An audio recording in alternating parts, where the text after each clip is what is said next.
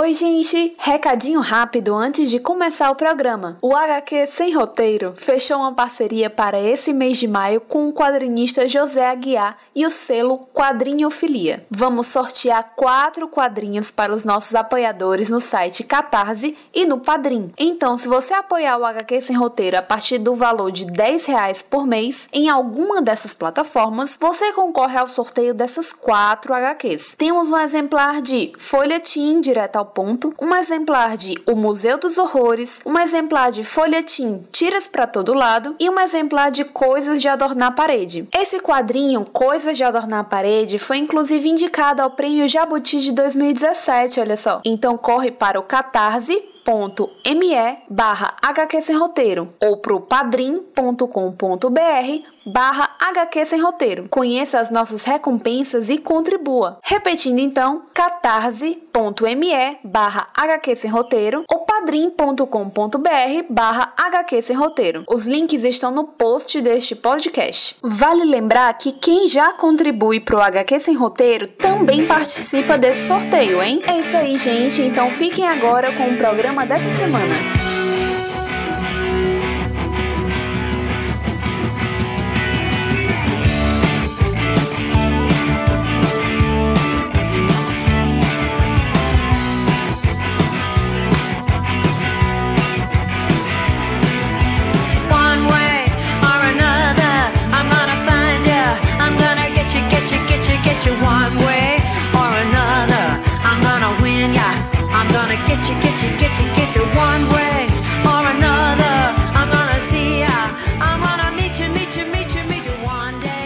Fala galera, beleza? Quem tá falando com vocês é o Pedro, trazendo para vocês mais um HQ Sem Roteiro Podcast, o podcast de quadrinhos aqui da rede Iradex de produções associadas. Hoje vou diretamente para uma cidade que eu gosto bastante, com a qual eu já conversei várias vezes e que estou retornando para conversar com uma quadrinista que eu curto bastante o trabalho e conheço relativamente pouco, que é a Carol. Oi, Carol, tudo bem? Olá, oi todo mundo. Prazer estar aqui. Carol, muito obrigado por desde agora você tá topando conversar comigo aqui pro HQ Sem Roteiro. A gente tá tentando essa conversa há um bom tempo, né? Já faz um, acho que quase um mês que a gente tá tentando marcar esse papo, mas que bom que deu certo. E vou pedir para que você se apresente para quem tá ouvindo a gente agora. Carol, quem é você? Que pergunta filosófica. Sempre. Puxa vida. Sempre. bom, é, eu sou a Carol, eu tenho 29 anos. Eu nasci e morei minha vida inteira aqui em Belo Horizonte. Eu comecei a fazer quadrinhos. É difícil dizer exatamente, porque eu, eu sempre gostei muito de desenhar. Eu formei em design gráfico. Comecei o curso achando que eu fosse desenhar loucamente e não desenhei nada.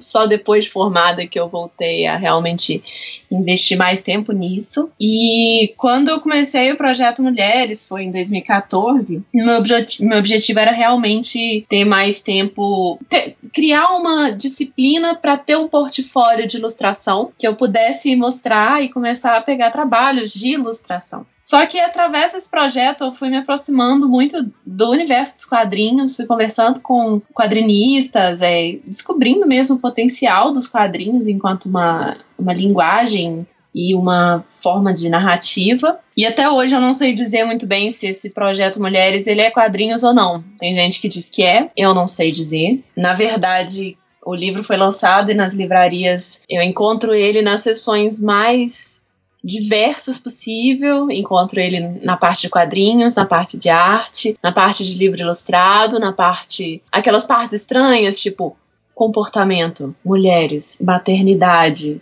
é, enfim, é, algumas sessões um pouco diferentes, já encontrei no Autoajuda, e até hoje é, ele ficou nesse, nesse meio do caminho entre um projeto de ilustração, de quadrinhos, mas o fato é que foi a partir dele que eu me envolvi muito com quadrinhos. Então hoje, além de ilustradora e designer, é, eu me considero quadrinista. Quem mais sou eu? Eu sou da Grifinória. Eu fiz o teste, né? Eu sou Grifinória, tenho orgulho disso. Mesmo muita gente falando que nós somos todos um bando de posers, eu estou aqui para defender minha casa. E hum, eu adoro chocolate. Eu tenho medo de aranhas. Eu tenho pavor aranhas.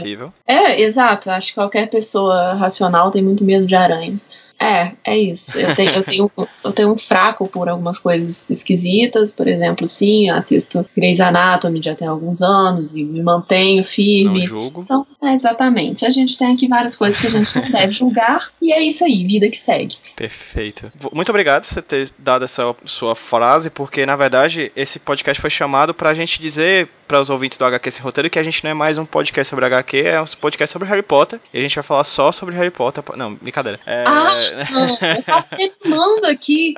Puxa vida, não brinque com meus sentimentos. É, a gente conversa sobre o Pottercast nos bastidores, mas por enquanto a gente vai falar sobre HQ, sobre quadrinhos e sobre teu trabalho. Desde de sempre, né? De, do, do, Mulheres, que talvez tenha sido o momento em que eu conheci o seu trabalho, há, um, há uns anos atrás. É, eu adquiri um Cores, você claramente não lembra de mim, mas eu adquiri um Cores das suas mãos durante o FIC de 2015, um quadro muito bacana que eu gostei bastante, a gente vai falar sobre todos eles agora. Mas... Esse é o momento do podcast que eu enfio a minha cara num não, buraco na de terra. De forma alguma, porque lá. eu super entendo que você não vai ver um cara dentro de 10 milhões que provavelmente deve ter passado pela sua mesa lá no FIC em 2015, há três anos atrás. Então não se preocupe. Acho que a questão não. é que eu vejo todos os caras, mas além de tudo, eu sou a pior fisionomista que você pode, principalmente que você já conheceu. Sobre você, Carol, eu queria fazer a pergunta que eu costumo fazer sempre para toda pessoa que eu chamo aqui que, seja, que é quadrinista. O que você lia? O que você consumia de quadrinhos quando você era mais nova, antes de se tornar a Carol desenhista? Olha, eu. Obviamente, acho que como quase toda criança do Brasil, eu cresci com a turma da Mônica na veia, né? Consumia a turma da Mônica no lanche da escola, praticamente. Ele é, sempre esteve presente. E eu adorava, e quando eu era criança, eu fazia minhas próprias histórias em quadrinhos com meus amigos, as pessoas do colégio, né? Já fiz isso muito. Na adolescência, eu comecei a explorar outras outras formas de quadrinho, né? Então, eu comecei a ir pro mangá, que é uma porta de entrada muito comum para drogas mais pesadas. E eu gostava de alguns mangás, gostava muito, gostava de adorava, adoro, diga-se de passagem, Fruits Basket. Eu acho que Fruits Basket é uma coisa que todo mundo tem que ler a cada três meses, mais ou menos. Como, igual o, o discurso do Neil Gaiman, né? Sobre o Make Good Art, aquilo, acho que todo mundo tem que ouvir aquilo a cada três meses, assim, para reforçar a esperança na vida e na humanidade. Eu li alguns mangás, eu gostava bastante mas ao mesmo tempo era uma coisa, era meio difícil de achar, tinha poucos lugares que, que vendia aqui em Belo Horizonte, tinha alguns, mas eu tinha que ir lá sempre e, e, e ficava caro comprar, porque, né, são, são, são volumes, vários volumes, alguns sem previsão de, apagar, de acabar, e um dia eu peguei, eu vi uma amiga minha no colégio, isso foi em 2004, ou não, acho que foi 2005, que tinha uma amiga minha não, não. Pensando bem, foi 2006. Tava no terceiro ano. Tinha uma amiga minha lendo Sandman na aula. E eu vi aquilo e eu nunca tinha visto nada parecido. E, se bem me lembro, era o Caso de Bonecas ou o Jogo de Você. Um desses dois. Naquelas edições. É, naquelas edições de capa dura que, que foram lançadas nessa época. E eu pedi emprestado. Aí ela falou: Ah, não, sem problema, eu acabei de ler. Só que ele não é meu, não, é de um amigo meu. Então, você me devolve amanhã ou dois dias? Tá? Eu falei, não, sem problema. Peguei emprestado, né, com todo cuidado. Li tudo numa tarde, achei aquilo fenomenal. Devolvi para ela no dia seguinte, toda boazinha. E a parte engraçada disso é que no ano seguinte eu conheci o meu atual marido e ele e eu descobri que o livro que eu li era dele, né? Na verdade, esse sentimento foi uma grande coincidência. Caramba. E, é, eu li o livro dele antes de eu conhecer ele. E aí eu conheci Sandman e achei aquilo incrível, assim. Foi com o Neil Gaiman que eu encontrei a área dos quadrinhos que eu mais gosto, que é, são as graphic novels. É, com o tempo eu parei de ler mangá, não porque eu parei de gostar, mas porque se tornou economicamente inviável. e aí eu, eu comecei a ler é, algumas graphics assim que eu encontrava. E teve o FIC, né? Como eu sou de Belo Horizonte, o FIC teve uma participação muito grande na formação de público leitor de quadrinhos de várias gerações aqui em BH. O FIC ele tá na vigésima edição, aliás, vigésimo ano, décima edição, né? Que é um evento bienal. E no FIC eu conheci muitos quadrinistas, muitos quadrinistas independentes. É, eu comecei a ler é, os quadrinhos independentes e coisas que as pessoas estavam estavam produzindo e tive essa experiência de conversar com autores, né, do, do autor estar tá na sua frente, aquilo é uma coisa que mexe muito com a gente, principalmente quando a gente está começando a se interessar por essa área. E aí eu comecei a ler várias coisas, aí, fi, a coisa seguiu. E falando um pouquinho sobre o Mulheres. O Mulheres foi o seu primeiro projeto de, de, de ilustração depois desse período? Foi. O Mulheres, ele foi um, ele foi um projeto muito espontâneo, ele realmente surgiu sem muito planejamento, na verdade, com planejamento nenhum. Eu tinha feito alguns meses antes uma página no Facebook que o único objetivo era eu postar um desenho por dia. E só meus amigos e alguns familiares, minha mãe principalmente, que me seguiam e eu sabia que o dia que eu não postasse desenho nenhum, minha mãe ia me ligar e reclamar, falando: por que você não postou nenhum desenho hoje? Então, porque ela é esse tipo de pessoa. E aí, eu já vinha lendo bastante sobre feminismo, tendo algumas conversas com amigas, com, com algumas pessoas é, com um ponto de vista bacana. E aí eu, eu resolvi que era hora de eu ter uma voz sobre isso. E eu fiz uma ilustração que foi a primeira ilustração do Mulheres, que era da Marina. E ela fez muito sucesso, muita gente curtiu, compartilhou. E aí mais pessoas começaram a seguir minha página e eu falei, ué, deu certo, vou fazer outra do mesmo tipo. E de repente eu fui fazendo outra e mais outra. E foi tudo muito rápido, muito, muito rápido com mulheres. Assim, eu, eu comecei a postar no final de abril de 2014 e em junho a CNN entrou em contato comigo para me entrevistar. Em julho, a editora entrou em contato comigo para fazer o livro. Então, foi tudo muito, muito, muito rápido. Eu fiquei completamente atordoada pelo que estava acontecendo, tentando.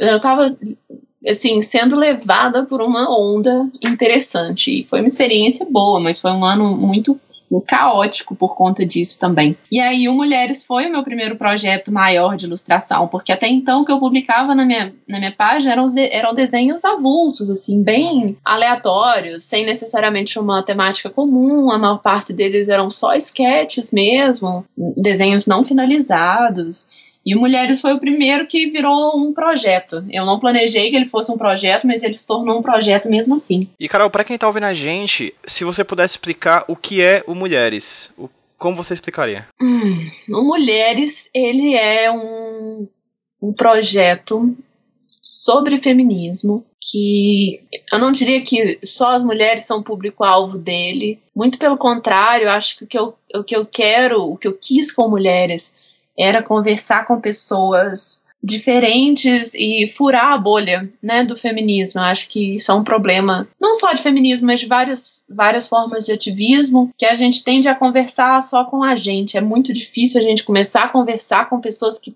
não estão por dentro do movimento. Eu não digo das pessoas que são contra, que se posicionam é, contra essas lutas, mas em relação às pessoas que nem sabem que isso existe, é muito difícil a gente, a gente entra com, com jargões próprios, tem, a gente tem um vocabulário próprio, a gente tem um, uma forma de falar que, que vai ser considerada respeitosa e que muita gente não vai usar ela, não por querer ser desrespeitoso, mas porque não tem nem ideia desse código mínimo de, é, digamos, tato, né? Com, com pessoas diferentes. Eu acho que é muito difícil a gente furar essa bolha. E o meu objetivo foi justamente esse: conversar com pessoas de fora do movimento e com pessoas do movimento também, mas principalmente com as pessoas de fora, porque ele é um projeto com mensagens curtas, são textos curtos, diretos, simples, fáceis, e como todo texto curto, ele é raso. Ele é muito mais um chamado para uma conversa, para um diálogo, é,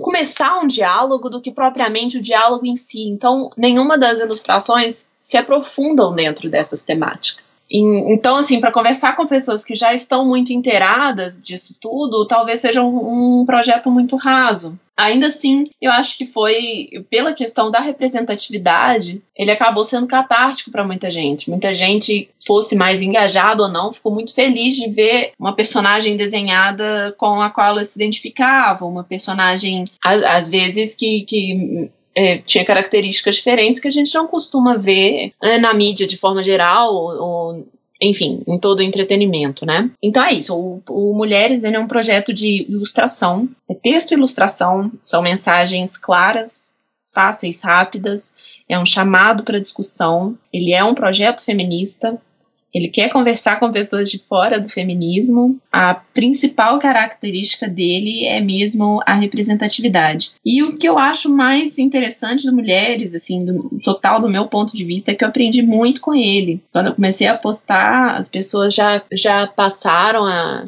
a me, me mandar mensagens, me contar suas histórias, suas experiências, é, me dar sugestões, me mostrar como que esse projeto poderia crescer.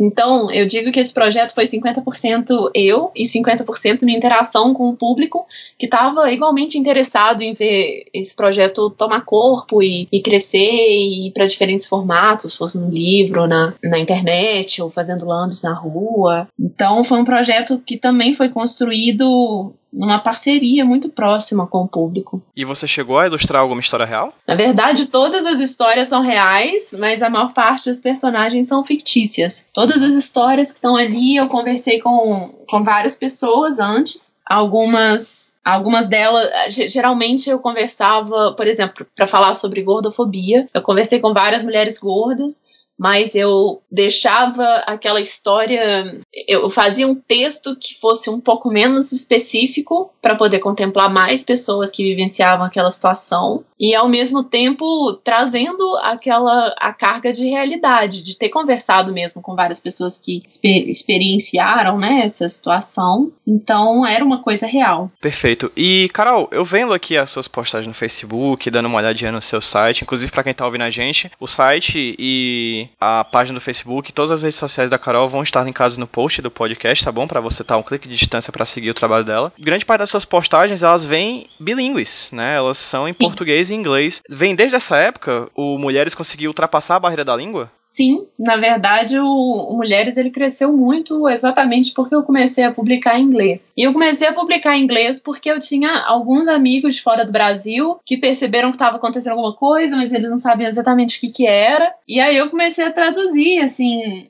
Eu, eu, falo inglês, mas eu não sou tradutora, então eram, eram traduções bem amadoras, que às vezes não, não passavam perfeitamente o que tinha que ser passado, porque a linguagem era muito coloquial. Mas logo vieram pessoas que me ajudaram ao longo do, projeto, do processo, e eu tenho um público forte nas minhas redes sociais é, fora do Brasil também. Então, inclusive a Mulheres, ele foi lançado em cinco países o livro. Ele foi lançado além daqui do Brasil, foi lançado em Portugal, no México, na Espanha e nos Estados Unidos. Então, tem um público forte internacional. Então, todas as minhas postagens, ou quase todas, são, é, são bilíngues, para eu não excluir ninguém, que principalmente da pessoal que estava lá comigo desde o princípio. É, o meu site é bilíngue, eu tenho duas lojas, né, uma brasileira e uma internacional, que acabou tendo que ser duas para porque eu não conseguia colocar moedas diferentes numa única loja, então eu não ia fazer a galera do Brasil pagar IOF. e também resolvi simplificar e colocar em dólar para que não fosse do Brasil, porque não sabia qual era a conversão do real. Então, assim, todo tudo que eu faço eu tento fazer em português e inglês, pelo menos. E você chegou aí para os Estados Unidos por causa do Mulheres? Fui, é, não só para os Estados Unidos, assim, eu tive várias oportunidades de viagem que foram maravilhosas, assim, por conta do Mulheres. Em 2015, eu fui eu dei duas palestras em universidades dos Estados Unidos, em Indiana. Foi muito legal. Eu fui também, eu fui convidada para o TED, TED Women, que foi em Monterrey, na Califórnia. Foi uma experiência incrível e num TED gigante. Tudo é incrível, tudo é maravilhoso. E eles pagam passagem executiva, mas aí eu perdi a minha passagem executiva porque eu falei, não, eu quero ir com o marido porque eu amo ele, então pode ser duas econômicas. Mas quando eu cheguei e vi o que, que era econômica da American Airlines, eu confesso que o meu amor foi posto à prova. Mas de qualquer forma, foi, foi muito legal, foi um TED, foi uma das melhores experiências da minha vida ter ido naquele TED. Eu, eu cheguei a fazer uma exposição na Itália, em Sardenha, que foi, foi muito legal. Foi com um coletivo de meninas lésbicas que estavam fazendo um evento sobre isso. Eu fui pro lançamento do livro, eles me levaram lá, Saudades Lisboa, melhor lugar para comer do universo. E eu tive uma uma viagem também muito, muito insana. A mais insana de todas as viagens. Eu fui chamada para dar uma, uma mini palestra que seria na abertura de um desfile de moda super inclusivo em Dubai. Foi muito legal. Só que aí o que, que, aconteceu? Eles, eles compraram minha passagem, né? Reservaram meu hotel, tudo. Três semanas antes do evento, o evento foi cancelado. Para. Deu ruim. Deu ruim. Não sei, não lembro. Acho que foi. Teve a ver com patrocinadores, alguma empresa grande que saiu. Enfim, o evento foi cancelado. E a minha passagem já estava comprada. Então eu passei cinco dias em Dubai turistando de graça. falamos de algo surreal. Foi isso. Então acabou que eu não, eu não fiz esse, essa palestra, mas eu conversei, eu encontrei com o pessoal do evento lá, com quem eu já tinha conversado por e-mail. E foi muito legal conversar com as, com as moças, elas eram paquistanesas, foi, foi incrível, assim. Então eu tive muitas. Ai, eu fui para eu, eu fui para Bucaramanga também, em, na Colômbia, num evento, num evento envolvendo vários países da América Latina, convidados diferentes sobre igualdade de gênero. Então, assim, o Mulheres ele me abriu várias portas, me trouxe várias oportunidades. Foi, foi um projeto que me ensinou muito e me trouxe muitas coisas. E esteticamente, Carol, você tem alguma referência para fazer o, o Mulheres? Não, o Mulheres ele foi muito eu tentando me descobrir ali, porque eu tava voltando a desenhar, né? Como eu falei, eu desenhei muito pouco durante a faculdade, aí eu já tinha alguns anos formada, eu quis retomar. E eu me lembrei que era que era legal usar lápis de cor sobre papel craft, porque a gente consegue usar o branco e desenhar tanto a luz quanto a sombra. Só que a, a grande. Existe uma coisa na minha vida que eu não gostava de cor. Eu, eu não gostava de colorir, eu só gostava de desenhar. Isso foi minha infância inteira, minha adolescência inteira. Eu não gostava de colorir. E aí eu falei, não, tá na hora, né, de vencer alguns bloqueios, de, né, evoluir, tornar um ser humano melhor. Então, vamos sair da zona de conforto e tirar aquele tanto de lápis de cor esquisito que eu tenho numa gaveta. E aí eu tirei, então era o material que eu tinha, com papel craft, que é um papel muito barato, né? Foi uma experimentação mesmo.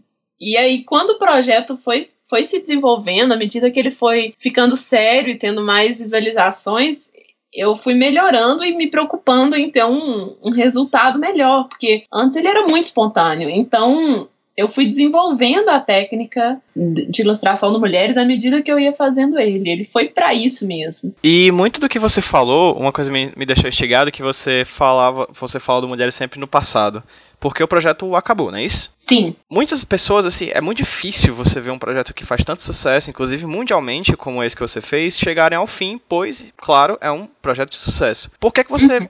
finalizou ele? Por vários motivos, assim. Primeiro, porque eu tive essa oportunidade de lançar o livro e eu gosto da ideia do livro ter a coleção completa das imagens. Eu, assim, enquanto consumidora, eu gosto disso, sabe? Então seria o caso de fazer um volume 2 e aí começar uma nova série de ilustrações, né? Mas eu queria ter uma, uma finalização ali. Em segundo lugar, porque eu já estava um ano trabalhando com esse projeto e eu e eu queria começar alguma coisa nova, tentar alguma coisa diferente, ver o que mais eu ia poder fazer e com mulheres eu não ia conseguir fazer isso, assim, não ia conseguir tocar dois projetos simultaneamente. Em terceiro lugar, porque apesar do Mulheres ter sido um projeto incrível que me abriu muitas portas, me ensinou muita coisa, ele era muito desgastante. Porque quando você está falando de feminismo na internet, é, isso é tem uma reação, sabe? E eu tive muita sorte. Eu não, não passei pela metade do ódio que a maior parte das minhas colegas feministas, pessoas que, que eu conheço, que eu acompanhei, é, passaram. Eu nunca tive ameaças. Mas era desgastante, sabe? Eu tinha que moderar comentários, tinha muito ódio nos comentários, as pessoas começavam a brigar, a falar coisas horríveis. Aí me cobravam um posicionamento. Só que ao mesmo tempo eu não queria pagar todo mundo que falasse alguma bobagem, porque ele era um, às vezes era o espaço que elas tinham para começar a aprender e ouvir um outro lado. E isso aconteceu de fato. Eu tive muito feedback de pessoas falando que nunca tinham parado para pensar nisso e que mudaram de opinião, mudaram o comportamento, é, é, tiveram a oportunidade de rever alguns alguns conceitos e me agradecendo por isso. Então eu queria manter isso do projeto, mas acabava que era muito desgastante, assim, ativismo suga muito da gente, você precisa de muita energia. E depois de um ano eu, eu não estava dando conta mais. Eu, eu queria fazer alguma coisa um pouco mais leve também, sabe? Então eu encerrei o Mulheres e parti para a próxima. E qual foi essa próxima? Foi o Cores. O que foi o Cores? O Cores, ele foi o meu pro, primeiro projeto que é indiscutivelmente quadrinhos. São, são tirinhas muito bem humoradas sobre expectativa de gênero no universo infantil. A questão do Cores é que, ao longo do Mulheres, muitas pessoas me sugeriram que eu falasse, que eu fizesse algum projeto voltado para as crianças, porque o Mulheres ele tinha uma linguagem muito didática, muito muito fácil, né, quase como uma cartilha, mas ele não era para crianças, ele é um projeto para adultos, ele trata de temáticas que não são para crianças ou deveriam ser trabalhadas de outra forma com crianças. E aí eu me peguei pensando nisso, né, que no ativismo a gente fala muito sobre desconstrução mas talvez a gente não esteja falando o suficiente sobre construção. Então, para a gente não ter que desconstruir adultos, né, daqui para frente, vamos construir adultos já sem, sem alguns, é, alguns preconceitos e alguns problemas. Então, o Cores veio a partir disso, dessa minha vontade de dialogar com crianças, da minha vontade de querer começar um projeto em quadrinhos, é, da minha vontade de fazer um projeto ainda mais leve, já com uma linguagem mais leve. E o Mulheres ele já era bem leve, né? Ele não é um projeto com uma linguagem agressiva, mas mesmo assim, às vezes era mais difícil. E o Cores veio com isso. E eu queria começar a mexer com aquarela também, que é uma coisa que eu não tinha mexido, aliás, tinha mexido poucas vezes antes, eu tinha tido muita dificuldade, eu tinha um certo pavor de aquarela. E eu falei, é hora de sair de novo da zona de conforto e tentar fazer um negócio aprender alguma coisa e ser um ser humano melhor. Eu comecei a mexer com, com isso também. E aí eu postava as tirinhas, acho que semanalmente na minha página, né, nas minhas redes sociais. E o Cores teve uma resposta bem positiva também. Ele não viralizou da mesma forma que Mulheres, mas ele teve um impacto legal. Tinham pessoas seguindo, várias pessoas seguindo, se envolvendo com a história, com os personagens. E diferente do Mulheres, o Cores eu ainda pretendo um dia fazer um volume 2. E como é que foi a produção do Cores? Ele é um quadrinho independente, ele foi lançado por editora, e como é que você viu o retorno do público em relação a ele? O Cores ele foi lançado independente, ele não foi por editora. É, eu fiz pelo Catarse, foi um financiamento coletivo bem sucedido, ainda bem. E aí eu, eu, eu fiz uma compilação de todas as tiras, que acho que deram 64 tiras, e coloquei algumas coisas inéditas. Teve uma história inédita de oito páginas, alguns extras sobre o processo de criação dos personagens. Fiz uma galeria de convidados com, com alguns artistas e quadrinistas que eu gosto e que estavam próximos. E aí eu, eu lancei esse livro, eu levo ele em todas as feiras e eventos que eu vou, ele também tá na minha loja online. E foi uma experiência bem legal, assim, foi muito bom ter trabalhado anteriormente com a editora, depois fazer um projeto independente e ter essa noção da dimensão de produzir um livro do início ao fim né? Não só o conteúdo, mas cuidar da parte de produção, de fazer todo o gerenciamento, o marketing para divulgação do projeto, cuidar da logística dos envios. Foi muito, foi muito interessante, assim. Hoje eu não sei eu, eu, acho que os, tanto lançar quanto por editora quanto independente tem um todos têm seus prós e seus contras. É, eu tive uma ótima relação com a minha editora no do Mulheres, que foi assistente, foi uma editora grande, e foi muito boa a relação com eles. Mas eu gosto muito de ter controle sobre o projeto, principalmente porque eu sou designer e, e eu, eu penso em, em formato, em papel, que vão de fato contribuir para o livro, né? Então, quando a gente não tem muita, muito controle sobre isso, pode ser um pouco frustrante. No caso do Mulheres, foi muito tranquilo nessa publicação aqui no Brasil, minha relação com essa estante foi ótima, mas o livro americano, por exemplo, eu já não gostei. Eu não tive controle nenhum, eu não gostei da capa, eu não gostei do papel, eu não gostei do acabamento, eu não gostei da diagramação. É um livro que eu não divulgo. Raramente as pessoas vêm eu falando sobre ele e eu não falo mesmo porque eu tenho vergonha dele e eu queria que ele acabasse rápido. Eu queria ser tipo a Xuxa que vai lá e compra todas as cópias do filme esquisito e pronto, acabou, sumiu. Quero ver se achar agora.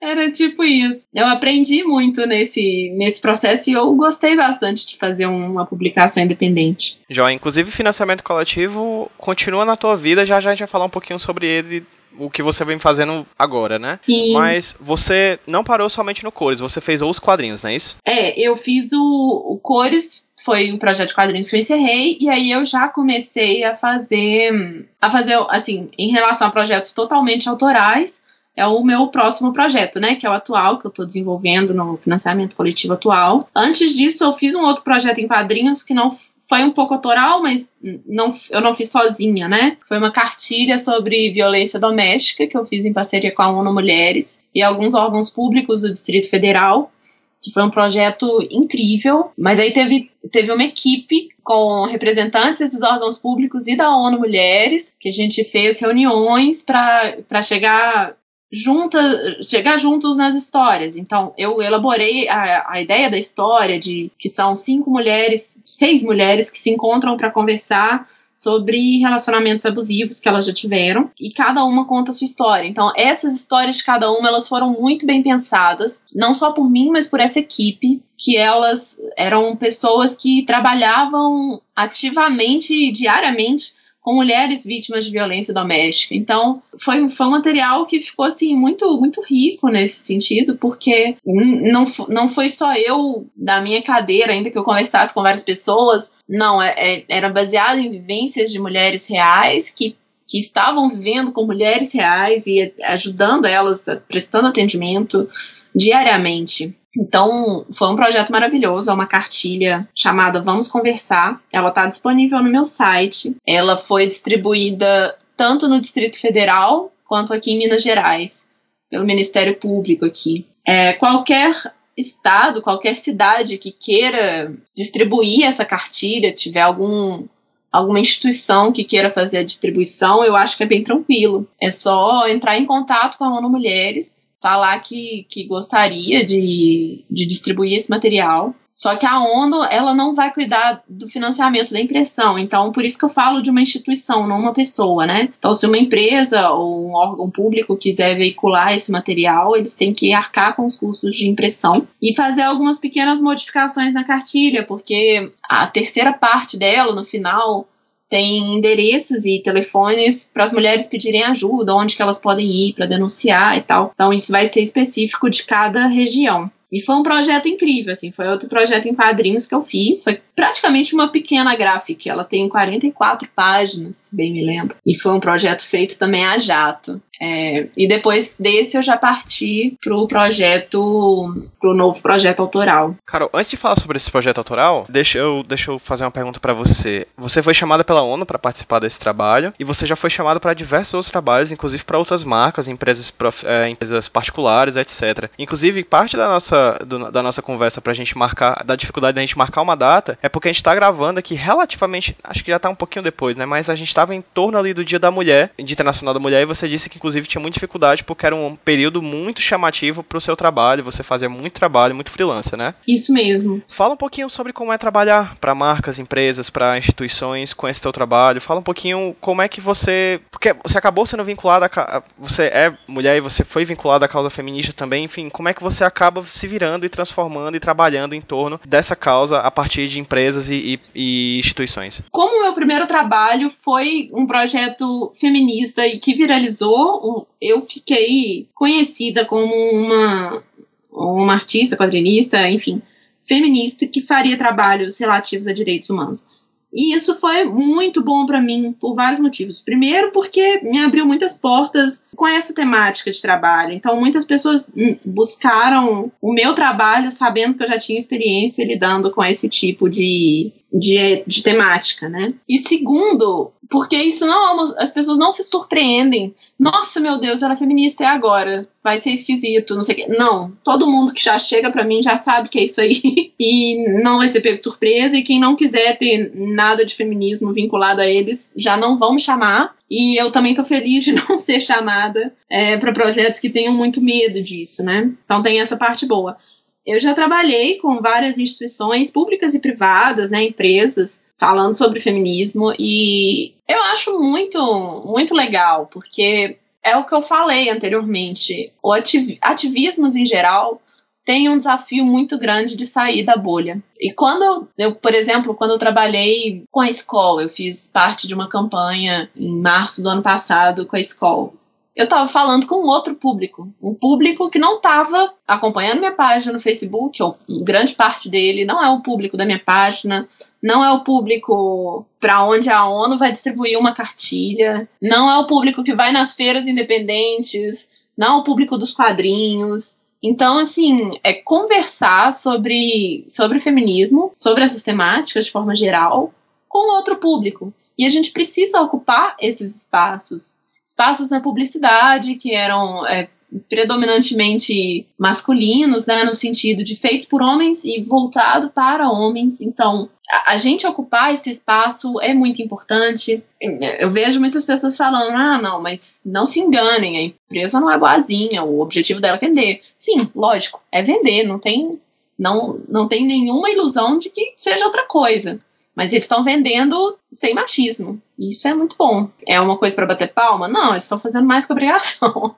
Mas é, é muito importante. É muito importante que as empresas saibam vender sem reproduzir opressões que já, já estão aí há muito tempo, que precisam mesmo cair e dar oportunidade, oportunidade de voz para mulheres terem uma voz e se comunicarem com com mais gente através desses meios também. Já, já, já fui em escolas também, já conversei, já dei palestra em, em multinacional, em outras empresas. Recentemente eu fiz um, agora esse mês, né? Eu fiz um trabalho de campanha de Dia da Mulher com um laboratório de exame, tipo exame de sangue mesmo, que tem aqui em Minas, tem também em São Paulo, no Rio e acho que em Goiânia. Em março, sempre surgem alguns convites, algumas oportunidades de fazer trabalhos relacionados a feminismo para algumas instituições, sejam públicas ou empresas privadas. E eu acho que é uma ótima, assim, por todos esses motivos que eu falei e porque, né, é uma, assim, eu enquanto artista, quadrinista independente, minha vida é muito incerta. E é muito bom saber que pelo menos em março vai rolar trabalho e eu serei paga, que é maravilhoso. Antes de falar sobre o financiamento coletivo, tenho outra pergunta para você. Você é de Belo Horizonte, né? Você falou, inclusive, no começo da nossa conversa, que quando você decidiu é, a fazer, fazer quadrinhos, você acabou se aproximando de outras pessoas que também produzem quadrinhos aí. Inclusive, Belo Horizonte é um polo de produção de quadrinhos do Brasil, né? A gente tem, entre alguns nomes assim que vem na minha cabeça de relance, Vitor, Luca Fage, Damasceno, Garrocho, o Tokumoto é daí, não é? Ricardo Tokumoto. O Tokumoto, ele é de São Paulo, ele é, é de, de Mineira. Mas okay. ele mora aqui já tem muitos anos. Perfeito. A Rebeca Prado, né? Então, assim, BH é, uma, é um polo produtor, muito também por causa, como você falou, de outro elemento, que é o Festival Internacional de Quadrinhos, o FIC, né? Eu tive a oportunidade de conversar com o, com o Afonso recentemente aqui para um HQ Sem Roteiro, e a gente até conversou um pouquinho sobre como o FIC é influenciado pelo mercado e influencia o mercado. No seu caso, Carol, a sua relação com o BH foi bastante importante para você se tornar uma quadrinista que é hoje? Ah, sem dúvida. É, sem dúvida. Eu, eu gosto muito de BH, eu morei aqui minha vida inteira e eu acho uma cidade muito gostosa, assim. Eu gosto que ela que ela é uma cidade grande, mas ela não é grande demais, igual São Paulo, que me deixa meio perdida. E ela tem, tem um clima relativamente agradável, porque tá quente, mas nunca tá quente igual o Rio de Janeiro. E é, faz frio, mas também nunca fica frio igual tantos lugares podem ser tão frios. E eu gosto muito de pão de queijo. então eu gosto muito daqui. E eu acho que se o FIC não tivesse gerado essa cultura de quadrinhos em Belo Horizonte, talvez eu não fizesse quadrinhos. Porque teve uma época que eu, que eu lia quadrinhos, eu gostava muito de quadrinhos, sempre gostei, mas eu não pensava em fazer isso profissionalmente, sabe? Às vezes eu até fazia algumas tirinhas, algumas coisas, mas era era eu comigo mesmo, passava para uma amiga ler e pronto, a gente ficava rindo e morria aí. Então, eu não pensava nisso, eu pensava muito no desenho, em ter uma carreira como ilustradora e tal, mas não propriamente nos quadrinhos. E foi assim, tinha FIC. Ah, tá tendo FIC, tá tendo FIC, ué, então vamos lá, vamos ver o que, que tá acontecendo. Aí a gente ia lá e encontrava, era aquele, aquela festa, né? O FIC é uma festa. Aí, ah, e agora? A gente vai lá no dia seguinte, né? São cinco dias de evento. Ah, vamos lá de novo. E aí tava tendo outras coisas, outras pessoas, e, e eu comprava quadrinhos, eu conhecia quadrinistas. Eu lembro quando, em edições passadas, assim, quer dizer, hoje eu sou eu sou amiga da Lu, do, do, do Damasceno, né, e tal, e eu só que eu não fui amiga deles sempre. No começo eu tietava eles. Antes das Graphics MSP, eu acho. Eles já estavam lá produzindo quadrinhos, abrindo caminho, assim, no mato. Sabe aquela história de quando eu cheguei tudo aqui era mato? Eles estavam abrindo mato. E aí eu conversava com eles, falei, nossa, que galera incrível. E, e aquilo dava ânimo, né? E e comecei a ver várias pessoas falando, é, tá tranquilo, né? Tô vendo tanta gente assim que parece comigo, da minha idade, fazendo quadrinhos. Vou fazer também. E aí eu fui nessa onda de, ah, vou fazer também. Se tá todo mundo fazendo, eu acho que eu consigo, talvez eu dê conta. Talvez não seja uma coisa tão distante, né? Que só quem, quem desenha tem uma técnica muito avançada de desenho consegue fazer só quem tem um contato com a editora, talvez a gente possa fazer também. Então eu acho que teve muita influência do FIC e, e de eu estar aqui em Belo Horizonte, né, para ver o FIC, porque eu não planejava ir no FIC. O FIC tava rolando e eu ia aparecia lá, sabe?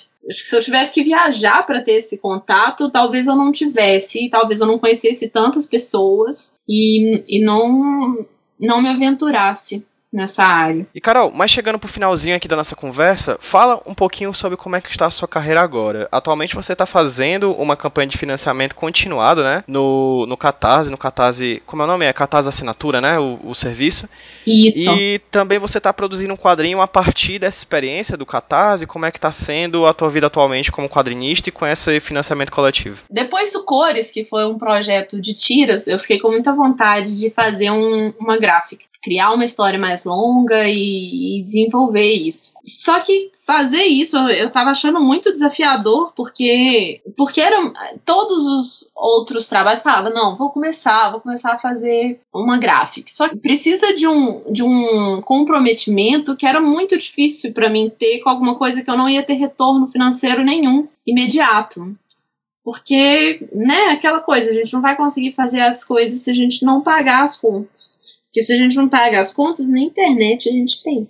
Então, isso é um problema. O Catarse Assinaturas, ele surgiu como uma, uma possibilidade de eu conseguir desenvolver esse, esse projeto. Pois é, então se chama Vento Norte, é essa gráfica que eu estou produzindo. Vento Norte é uma história que eu tô. Eu venho construindo ela há muitos anos, assim. Muito antes de eu pensar em fazer ela em quadrinhos, eu já tinha essa história se formando. Eu não sabia se ela ia ser um dia um livro, ou, enfim, ou outra coisa, mas. Mas eu tava já ruminando essa temática há algum tempo.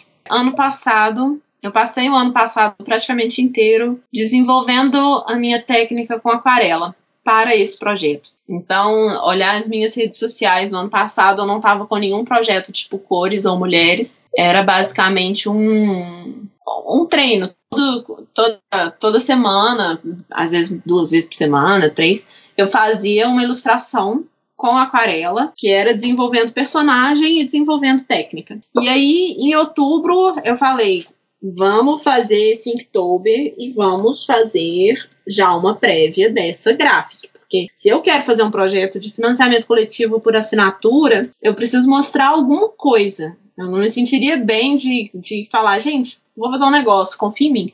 Mas sem apresentar nada. Então, cada dia, eu fiz sete páginas, cada dia de outubro eu postei um quadrinho. Acabou sendo mais que 31, foram acho que uns 35, 34. E aí eu fui postando e eu vi que o Catarse Assinaturas ia acontecer e eles estavam numa. convidando algumas pessoas para estrear a plataforma, que ela vai ser. foi aberta ou vai ser aberta agora, para agora, para todo mundo, quem quiser começar e tal. Então eles tinham conversado antes com alguns desenvolvedores e eu mandei um e-mail falando, por favor, deixa eu entrar. E eles deixaram. E... Ótimo poder de argumentação. Exatamente, falando, favor. Não, é porque, na verdade, o que, que acontece? tinha a CCXP. Uhum. Um, o que eu queria, eu tinha bolado uma estratégia de divulgação do meu projeto, que era o seguinte: eu tinha feito o Inktober, então as pessoas foram é, acompanhando essa história através do Inktober. E eu falei, gente, vai rolar uma coisa legal com isso, mas eu não falava exatamente o que que é. E aí, a CCXP começou no dia 7 de dezembro. O que que eu fiz? Eu imprimi um, um impresso promocional é, com essas sete páginas de, de do quadrinho e algumas informações sobre o projeto, informações sobre como que funcionava o financiamento coletivo por assinatura. Chegou qual era o meu plano? Distribuir isso na CCXP, porque era uma feira muito grande que eu ia estar em contato direto com o meu público. Eu precisava de ter esse projeto acontecendo quando a CCXP estivesse acontecendo. O objetivo do Catarse era começar em dezembro. Ele, aliás, ele foi iniciado também no dia 7. Eu falei, Catarse, eu quero fazer com porque eu já fiz um projeto no, no Catarse, né, na modalidade tudo ou nada. E eu gostei, adorei o sistema, não tenho assim nenhuma crítica. Então eu preferia fazer isso com vocês do que com outro com outra plataforma de assinaturas. Só que para eu poder fazer com vocês, eu preciso lançar essa campanha agora em dezembro, porque eu ia imprimir aqueles impressos. E aí, e aí se eles não me deixassem fazer parte desse desse inicinho, eu ia para outra plataforma, sabe? Então eles toparam, eles deixaram. E foi muito bom, assim. É, eu tive um, eu tive esse início legal, que eu consegui dar um gás, né? Além do gás básico do início, que são os amigos, a família. E olhe lá, né? Porque um projeto de assinatura também não é tanto amigo e tanta família que participa, não.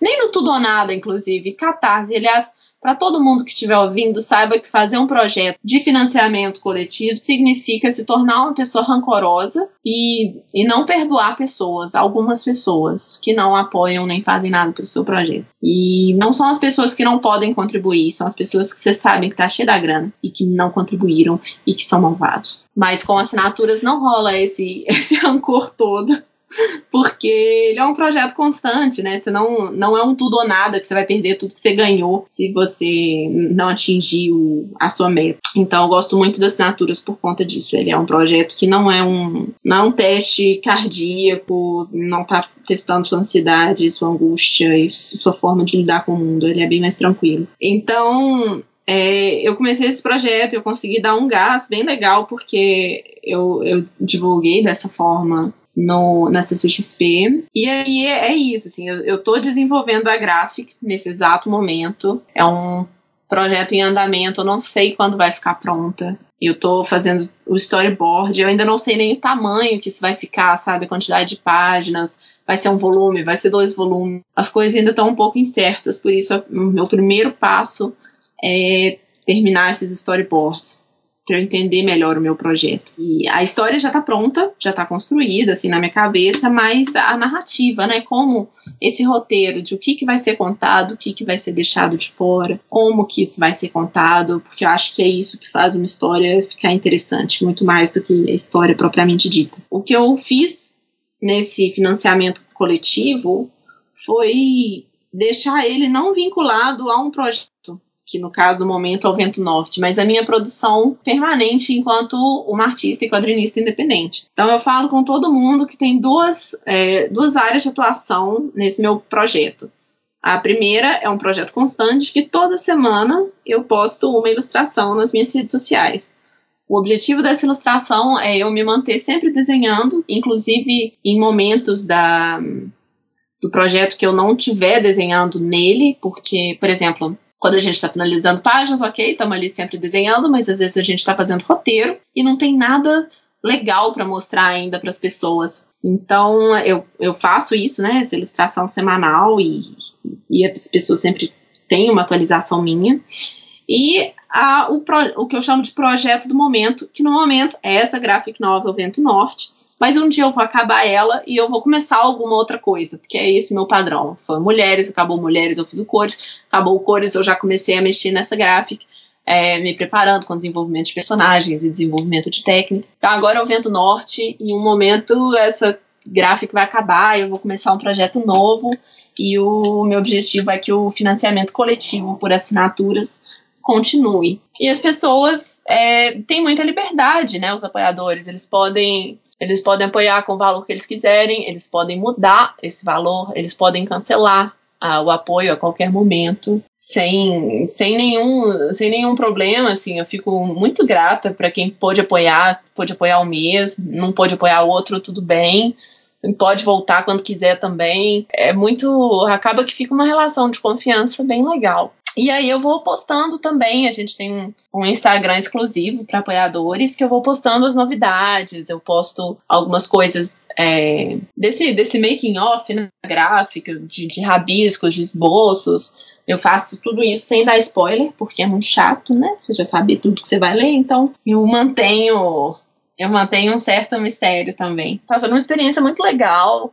Eu tô bem. Eu cheguei a bater a minha segunda meta mas aí virou o mês, alguém acabou não apoiando, e aí eu tô tipo a um real ou dois reais, sei lá, de bater a segunda meta de novo, fica um pouco instável, mas é bem legal, bem legal. Excelente, Carol. E para quem tá ouvindo a gente e quer conhecer mais o seu trabalho, que ocasionalmente não conhece o que você faz, fala um pouquinho onde é que as pessoas conseguem achar a Carol Rossetti na internet. Olha, é bem fácil me achar na internet, meu site é carolrossetti.com.br Rossetti se escreve com dois S, dois T, assim, no final. Eu tô no Instagram e no Facebook como Carol Rossetti Design, facebook.com.br Carol Rossetti Design, Instagram Carol Rossetti Design, tudo junto. Tô no Tumblr também, como carolrossettidesign.tumblr.com. Então é bem tranquilo. Tem a minha loja online do Brasil, que está vinculada ao meu estúdio de design gráfico, que é a Café com Chocolate Design. Nessa loja, gente, eu vendo não só os meus produtos, mas de outros artistas independentes que eu já fiz o projeto gráfico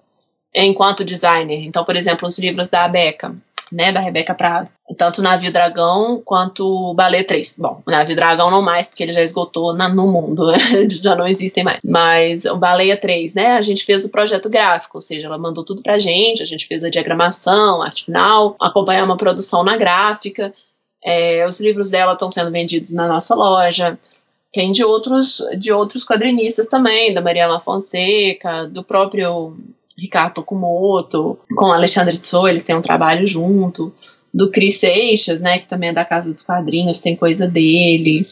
É, da Aline Lemos, que tem uma produção muito, muito, muito bacana também. Tem materiais de outros artistas independentes, o que faz dessa nossa loja a loja mais legal de toda a internet.